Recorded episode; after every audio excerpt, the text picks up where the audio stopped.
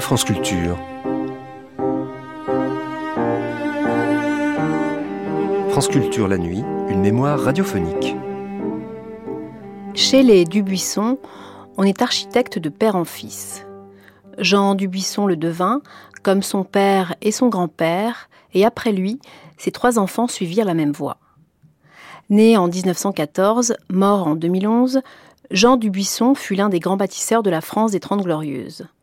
Immeubles d'habitation, équipements publics et privés, grands ensembles, Parmi ses nombreuses réalisations, on peut citer l'ensemble de logements Les Basses-Terres à Pierre-Fitztin, le quartier Maine-Montparnasse, l'ensemble d'habitations La Caravelle à Villeneuve-la-Garenne, la ZUP de la Croix-Rouge à Chambéry ou le Musée national des arts et traditions populaires dans le 16e arrondissement. En 1996, Jean Dubuisson revenait sur sa carrière au micro de Pascal Charpentier dans Permis de construire. Faisant la part de ce qui avait été bien fait et moins bien fait, il exposait son analyse de la politique de reconstruction après-guerre et celle des années 50 et 60 en matière de construction de logements sociaux.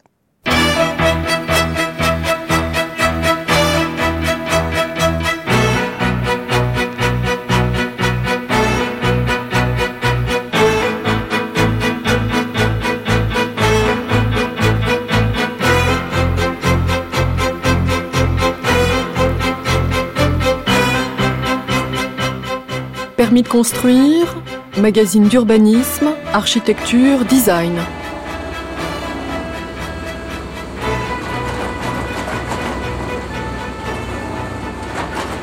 Dans un quartier chamboulé, fragmenté, au 127-129 rue de Tolbiac, Paris 13e, dans un hôpital reconverti en 87 par les architectes Reichen et Robert, sommeillent les archives de l'Institut français d'architecture. Dès l'entrée, une maquette sculpture de l'architecte Claude Parent, intitulée Les Grandes Oreilles, interpelle le visiteur. Ce centre d'archives d'architecture du XXe siècle, réservé aux chercheurs et étudiants à la hauteur du diplôme, abrite aujourd'hui, avec des moyens financiers de plus en plus réduits, 250 fonds d'archives d'architectes. À son ouverture en 89, il n'en comptait que 50. Le Corbusier, dont l'essentiel des archives est à la Fondation Le Corbusier, et Mallet Stevens, dont le fonds a été démantelé, sont les grands absents de ce lieu. Ce centre est en principe une tête de réseau et un relais capable de traiter les fonds avant de les retourner aux archives nationales. Mais la réalité est tout autre. Seules deux personnes travaillent à temps plein et plus on descend profondément dans les trois sous-sols, plus les archives dorment et plus la tâche paraît titanesque. Les fonds les plus volumineux sont ceux d'Enbic, Arech, Perret. Pas seulement de beaux dessins ou des maquettes, mais des liasses et des rouleaux de plans, calques, tirages, des éléments d'architecture ou échantillons de matériaux, des livres de comptes, des descriptifs, des états d'avancement de chantier, des photographies et des revues d'architecture. Le dernier fonds d'archives reçu par l'Institut français d'architecture est celui de l'architecte Jean Dubuisson. À peine arrivé, ce fonds est déjà en cours de classement grâce à un architecte, Pascal Péris, qui prépare une thèse et une exposition monographique. L'ouvrage s'intitulera Jean Dubuisson, un architecte de la croissance. L'architecte a construit 20 000 logements, 100 000 mètres carrés de bureaux et des opérations exemplaires. Péris souhaite réhabiliter Dubuisson, un des grands architectes de la reconstruction, et des 30 glorieuses, 1950-1983. Sa culture humaniste et constructive, son architecture minimaliste et son attachement à la domesticité. Permis de construire numéro 317, retour sur l'œuvre de Jean Dubuisson avec Jean Dubuisson.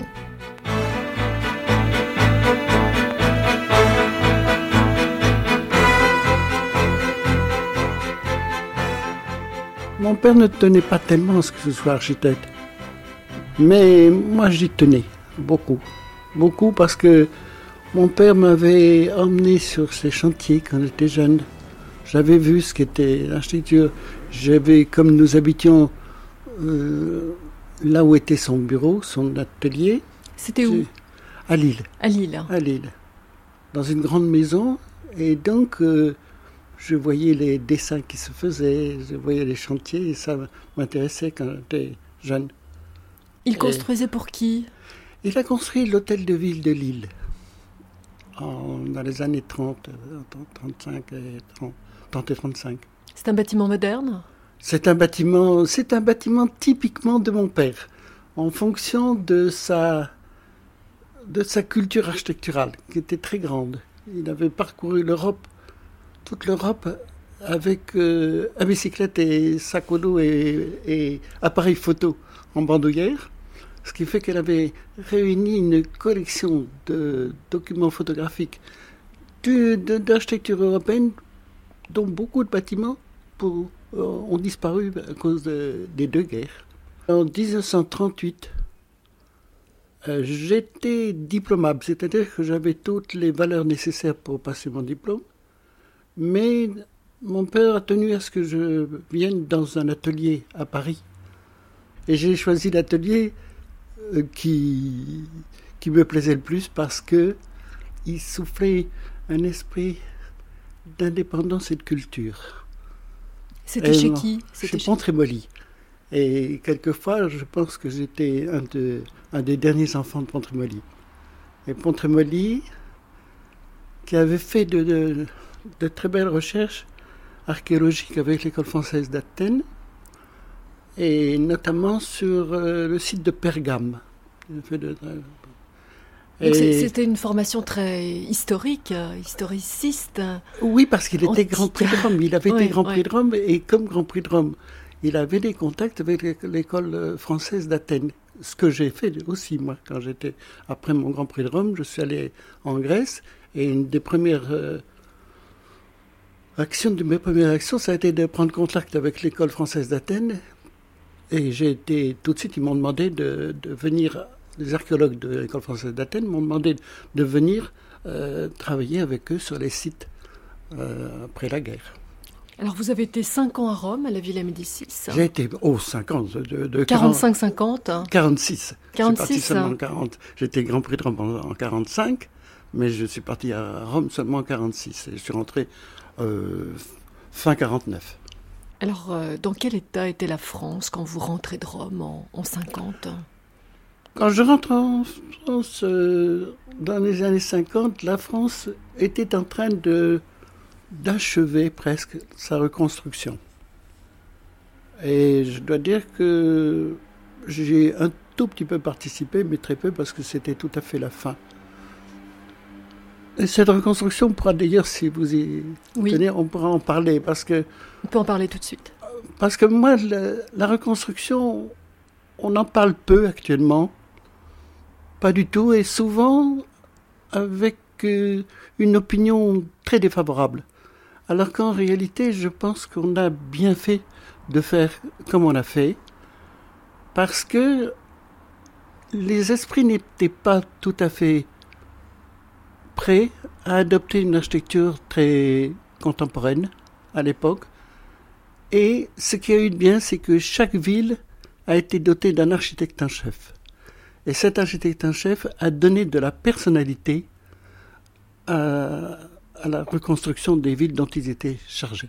Et chacun a fait des choix très différents. Saint-Malo, Le Havre. Exactement, Saint-Malo, Le Havre, et, c'est, et, à chaque fois, c'est du caractère. Ça n'est pas, ça n'est pas un chaos c'est pas un chaos, mais, mais après, la construction, c'était très difficile.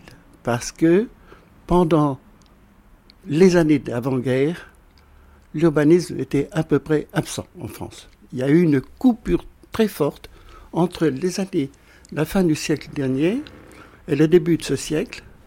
Une coupure qui fait que on a été un peu perdu devant les problèmes d'urbanisme et on n'avait pas la technique, on n'avait pas les méthodes nécessaires pour mener à bien des plans d'urbanisme comme certains pays nous environnants l'ont fait parce qu'il y a, chez eux, il n'y avait pas eu de coupure.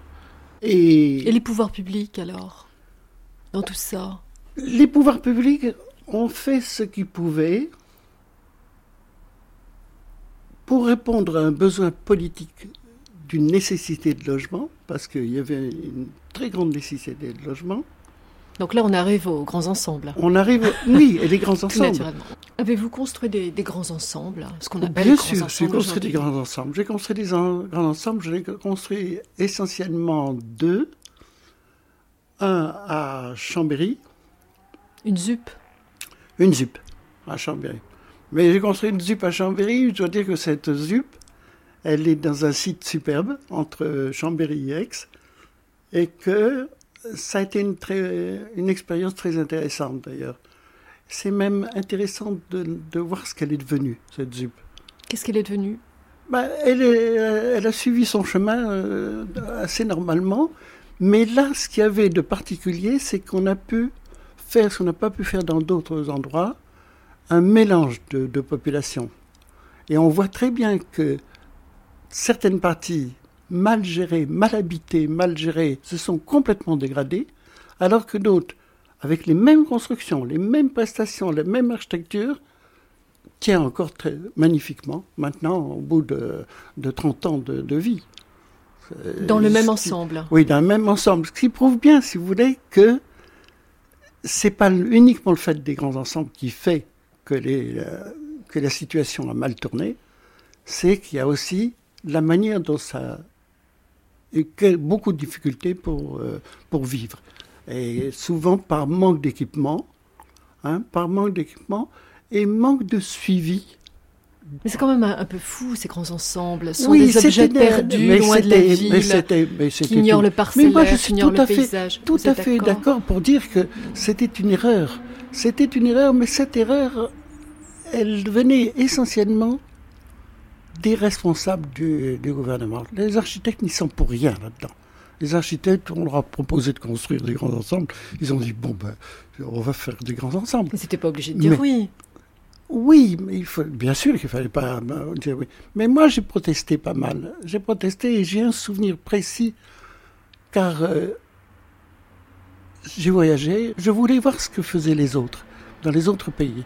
Et j'ai un souvenir, une fois, j'avais fait un long voyage en Angleterre pour voir les villes nouvelles, les pays scandinaves, pour voir les nouveaux quartiers, aussi bien à Stockholm qu'ailleurs. Et puis, en revenant en France, il y avait une inauguration dans un ensemble qui se, construisait euh, dans, dans le nord de la France. Et en attendant la cérémonie d'inauguration, j'ai parlé avec les responsables politiques qui étaient là et je leur ai dit que je venais de faire un voyage et que, à mon avis, on se trompait complètement en faisant des grands ensembles de ce que nous faisions. La réponse s'est pas fait attendre. Cinq minutes après, l'intéressé faisait un discours et en me regardant, il disait Et nous n'avons aucune leçon à recevoir de l'étranger. oui, à quel point ils étaient sûrs de ce qu'ils faisaient, vous L'administration, à mon avis, n'a pas joué le rôle qu'elle aurait dû jouer, si vous voulez. Dans l'administration, on aurait dû avoir plus de conseillers de tous ordres, pas seulement des ingénieurs, qui, qui, raisonnent en fonction de leur formation, mais on aurait dû aussi avoir des, humanistes, des, gens de l'administration qui auraient pu, ce que doit faire l'administration vis-à-vis des politiques, vis-à-vis des décideurs, qui auraient pu et dû leur dire halte, attention, vous, vous préparez des avenirs difficiles. Et les habitants, c'était qui? Alors, les habitants, le problème des habitants est un problème grave d'ailleurs. C'est un problème grave parce que les responsables pensaient que du moment qu'on donnait un logement à quelqu'un, c'était très bien. Ils avaient fait leur devoir. Ils avaient fait leur devoir, peu importe si le logement était ce qu'on pouvait souhaiter pour ceux qui allaient habiter, parce que certains venaient avec des habitudes de vie qui n'étaient pas les nôtres et qui n'étaient pas forcément celles de l'architecte ayant conçu les, logements. Il fallait, en plus du logement, donner beaucoup d'autres choses. Quoi Et ne pas Donner quoi? Une suite. C'est-à-dire que vous avez des gens qui, les gens qui sont venus de l'Europe, aussi bien avant la guerre, les, Italiens, les Polonais, c'était des gens qui s'intégraient facilement et qui se sont intégrés dans le nord de la France, dans l'est de la France, tandis que là, on importait des gens ayant un mode de vie complètement différent, complètement différent, et qui ne pouvaient pas s'adapter très facilement. Donc, il, était nécessaire qu'il y ait un suivi. Et ce social, suivi, social, social, un suivi social. Suivi social qu'on n'a pas fait pendant des années et qu'on commence seulement à faire. Comment est-ce qu'il faut réhabiliter les, grands ensembles, à votre avis? C'est un, ensemble C'était un morceau de grand ensemble. Un morceau de grand ensemble qui comportait 300 logements à peu près. Et le propriétaire de l'opération, qui était une société d'économie mixte entre euh, municipalité et caisse des dépôts et la SIC, m'ont demandé de, faire des propositions pour la réhabilitation de ça, de cet ensemble. Et là, alors, j'ai eu vraiment liberté de proposer, oh, j'ai dû proposer là aussi pas loin d'une dizaine de, solutions qui, qui, ont été discutées avec le propriétaire d'opération, la municipalité de Pierrefitte, et, et on est arrivé à une solution. Et moi, cette opération m'intéresse beaucoup parce que la création, la transformation nous a permis d'intégrer cette euh, opération dans un contexte qui avait évolué, mais pas évolué autant que nous pensions quand nous avons fait la première opération. Et ça, je crois que évoluer ça comment? devrait. Dans quel sens? Vous savez, il faut se mettre dans, les, dans, dans, le contexte des années 50. Quand nous travaillions dans un, notamment dans la banlieue, nous étions persuadés qu'on implantait des constructions, mais que le reste disparaîtrait et serait remplacé par autre chose.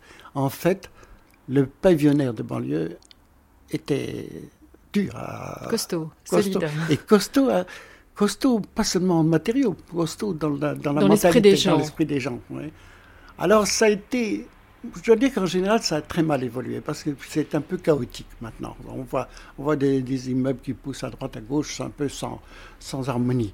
Là aussi, manque, manque d'esprit d'urbanisme, de volonté d'aménagement, une volonté d'aménagement concerté, hein, puisque l'urbanisme, ce n'est pas, pas un acte autoritaire, hein, ce n'est pas uniquement un acte autoritaire. C'est les gens aussi. Bah, bien sûr. L'urbanisme réussi n'est toujours que quand on, quand on a fait participer ceux qui y habitent ou ceux qui habiteront. Alors comment est-ce qu'il faut réhabiliter les, les, grands ensembles, à votre avis en général, en général ou en particulier? Est-ce qu'il faut prendre cas par cas? Est-ce que je comment les recomposer? Je crois qu'il faut il faut y aller, c'est cas par cas. Il y a pas je ne crois pas qu'il y ait une méthode qui puisse s'appliquer à tous les grands ensembles. Il y a des grands ensembles où il faut probablement peu de choses, mais le faire euh, euh, calmement et avec une euh, volonté, une continuité. Et on peut arriver. Pour d'autres, il faut y aller très franchement. Et, souvent assez brutalement. C'est-à-dire détruire? Ah oui, je crois que dans, des exemples. dans certains, bah, je crois que ce qui a été fait dans les environs de Lyon, par exemple. Les minguettes euh, oh, Je crois que c'était nécessaire. C'était nécessaire. Mais là. Ça n'a rien changé. voilà, voilà, exactement. J'allais vous dire, ça ne change pas grand-chose parce qu'il n'y a pas eu le suivi qu'il fallait faire. On s'est imaginé qu'il suffisait d'enlever un bâtiment pour que tout, tout, tout soit résolu. C'est pas vrai. Moi, je, je vais vous parler de la, la de Chambéry. La ZUB de Chambéry, il y a eu une opération porte ouverte il y a trois ans et, les habitants m'avaient demandé de participer à, cette, à ces journées de porte ouverte. Eh bien, il était évident, quand on a montré les plans d'origine, qu'il n'y avait même pas le quart des équipements qui avaient été prévus, qui avaient été réalisés. Donc, euh, on se rendait bien compte qu'il fallait faire quelque chose. De toute façon, ça ne sera jamais un nouveau quartier de, de, de ni de Chambéry ni d'Aix. C'est un quartier qui peut avoir sa vie propre. On peut développer sa vie propre, mais on ne pourra pas le relier. On ne pourra pas le relier. Oh, je crois que. Ou alors il faut que. Oui, ou alors il faudra que la ville elle-même vienne au devant, vienne au devant de ces quartiers. C'est possible. Dans certains cas, c'est possible.